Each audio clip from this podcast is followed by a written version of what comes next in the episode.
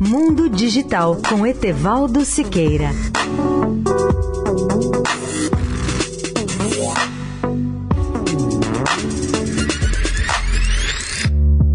Olá, amigos da Eldorado. Volto hoje ao tema do 5G, ou seja, a quinta geração das comunicações móveis.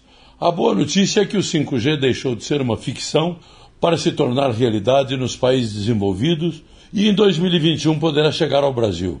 Entre os grandes fabricantes e operadoras que já trabalham intensamente nesse projeto tão ambicioso estão a Huawei, a Ericsson, a Qualcomm, a Samsung e operadoras como a AT&T, a Verizon, a Vodafone, a Telefônica e outras.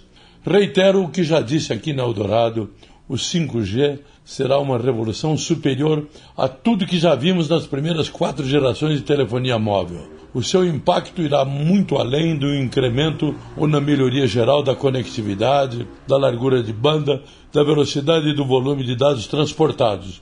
Na verdade, a quinta geração tornará realidade a interconexão de bilhões de dispositivos móveis e vai proporcionar serviços e avanços como os da robótica, da inteligência artificial, dos veículos autônomos, da nanotecnologia e muito mais.